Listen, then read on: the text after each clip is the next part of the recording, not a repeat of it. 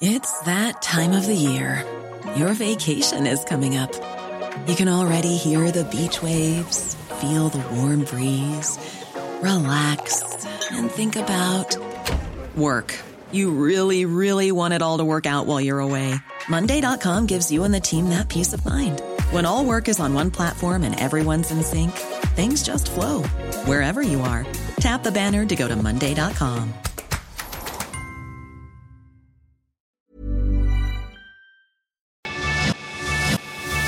lo cuento. Tu dosis diaria de noticias.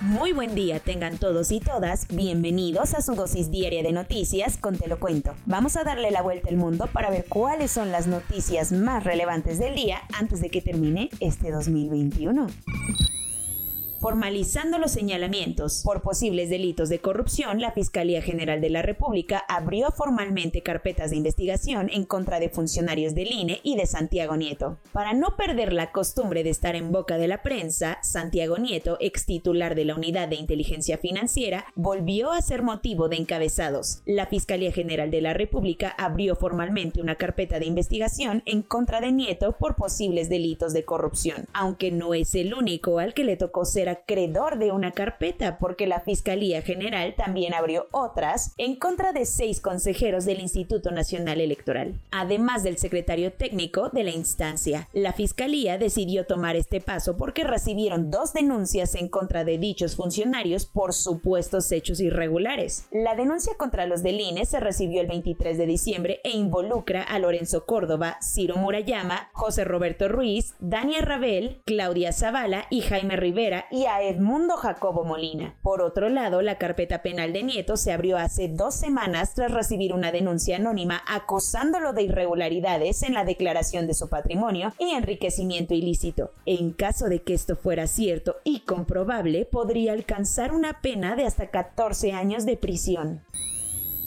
Verdades incómodas el gobierno de Vladimir Putin cerró el grupo de derechos humanos más antiguo de Rusia. Por desgracia, ningún país en el mundo se salva de los crímenes que sus propios estados cometen, y para eso hay organismos que los observan y denuncian. Sin embargo, Rusia se quedó ayer sin el suyo. El Tribunal Supremo de Rusia ordenó el cierre de Memorial Internacional. La ONG era el grupo de derechos humanos más antiguo del país y desde 1989 se dedicó a investigar los crímenes de la represión de la Rusia soviética y en la moderna. En sus investigaciones abarcaron desde las purgas de 1937 a las guerras de Chechenia y a las violaciones de derechos humanos en tiempos actuales. En 2016, Memorial Internacional fue declarada como un agente extranjero y no como mencionaron su extranjería en cada publicación que se les condenó. La ONG a su vez englobaba más organizaciones como la que Svetlana Ganushkina dirige para atender inmigrantes ante lo que expresó que liquidar memorial significa que mucha gente no tendrá a quién dirigirse si violan sus derechos. El Memorial Human Rights Center, otra organización que lucha por los derechos de presos políticos, también se enfrenta a la liquidación por justificar el terrorismo y el extremismo. Cuentos cortos. La crisis que nada más no da tregua en México es la de las desapariciones forzadas. La última directora del Museo de Arte Contemporáneo de Oaxaca, Cecilia Minguer, ha sido reportada como desaparecida, ya que la última vez que se le vio fue el 25 de diciembre, mientras que en Michoacán se ha instalado un plantón exigiendo que Heriberto López, de quien no se sabe nada desde el 10 de diciembre, regrese sano y salvo a su hogar. Los familiares de López aseguran que fueron elementos de la Secretaría de quienes lo levantaron para entregarlo a un grupo delictivo que opera en Pichilinguillo. Los programas estrella del presidente mexicano Andrés Manuel López Obrador, Sembrando Vida y Jóvenes Construyendo el Futuro, seguirán exportándose a más países. El próximo año le tocará a Haití y a Cuba estrenar estas políticas Made in Mexico. Sembrando Vida ya se encuentra en Honduras, Guatemala y El Salvador. Así que agregando a los nuevos países caribeños, México consigue consolidarse así como una gran influencia en todo el continente americano y las políticas de cooperación internacional. Pero como a la Cancillería mexicana no le late que el dinero pase por los gobiernos extranjeros, ellos entregan directamente el dinero a los campesinos, cosa que no ha gustado mucho. Latakia es un puerto en Siria y ayer por la madrugada fue bombardeado. Esto es uno de los puntos más importantes para todo el comercio del país y es la segunda vez en el mes que lo atacan. Las autoridades sirias dicen que fueron las fuerzas militares de Israel las que lanzaron misiles desde el Mediterráneo hacia el área de contenedores, provocando abrasadores incendios. Hasta el momento, Israel se ha quedado calladito sobre estas acusaciones. Tampoco se sabe qué albergaban los contenedores porque de acuerdo con los bomberos, se trató partes de vehículos y según el Observatorio Sirio de Derechos Humanos, lo afectado fueron armas y municiones. Denver, en Colorado, Estados Unidos, y sus alrededores vivieron una noche de lunes muy ajetreada después de que un hombre realizó tiroteos en por lo menos cuatro lugares distintos. Hasta el momento se han reportado cinco personas fallecidas, incluido el atacante, quien también dejó a tres más heridos. Paul Passen, el jefe de policía de Denver, dijo que el sospechoso se estuvo moviendo en automóvil alrededor de la ciudad, matando gente y que desconocían sus motivos para hacerlo, pero que ya estaban investigando y a profundidad los crímenes. Según Gun Violence Archive, en el año 2021 ha habido 687 tiroteos masivos en Estados Unidos.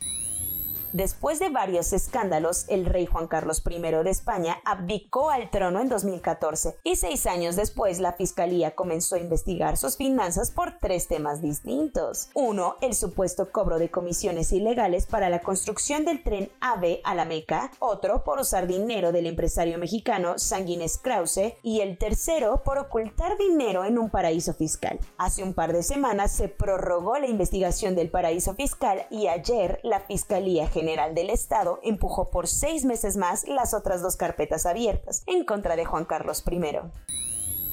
Como si la pandemia por el COVID-19 no fuera suficiente, aproximadamente 5.200 grullas migratorias han muerto por un brote de gripe aviar en Israel, lo que tiene a todo el mundo sumamente preocupado. Tamar Sandberg, la ministra del Medio Ambiente, dijo que el alcance del daño aún no está claro, pero miles de pollos ya fueron también sacrificados para contener el avance de la gripe H5N1. No es muy común que este virus salte a los humanos, pero cuando sí lo hace puede llegar a ser letal. Suerte, el gobierno israelí no ha reportado ningún caso en personas hasta el momento. Corona News. Mientras que muchos países rechazan a los cruceros con pasajeros infectados de COVID-19, México anunció que sí permitirá que los barcos atraquen, así como también brindará asistencia médica en los hospitales de las ciudades portuarias a quienes estén contagiados. De acuerdo a lo que Hugo López Gatel anunció ayer, los maestros y todo el personal educativo del país estará recibiendo la dosis de refuerzo contra COVID-19 a principios del próximo año por la variante Omicron, Estados Unidos habría restringido sus viajes con ocho países africanos, pero el gobierno de Joe Biden anunció que a partir del 31 de diciembre se levantarán estas restricciones. El laboratorio SeedPath en Sydney, Australia, le dijo a 400 personas que no tenían COVID-19 cuando en realidad sí estaban contagiados. El error se debió a la enorme cantidad de pruebas que han tenido que verificar diariamente. Ayer fue un día de romper récords, pues en Estados Unidos, Reino Unido, Francia, Portugal y Grecia alcanzaron su máximo histórico en casos positivos de COVID-19 en solo un día. En Turquía, los casos también van que vuelan, con un aumento del 30% en la incidencia de contagios del pasado lunes a ayer. El COVID-19 tampoco se le está poniendo fácil a los niños, pues tan solo en una semana las hospitalizaciones infantiles en Nueva York subieron de 22 casos a 109. Soy Laura Gudiño y esa fue su dosis diaria de noticias de este bello miércoles 29 de diciembre. Cuídense mucho y nos vemos mañana aquí en su podcast favorito, Te lo cuento. Les recuerdo también que pueden seguirnos en nuestras redes sociales de Instagram y TikTok con el nombre de su podcast, Te lo cuento.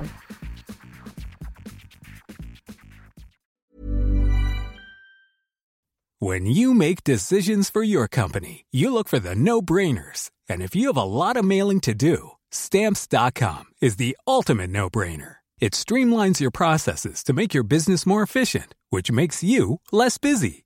Mail checks, invoices, legal documents, and everything you need to keep your business running with Stamps.com.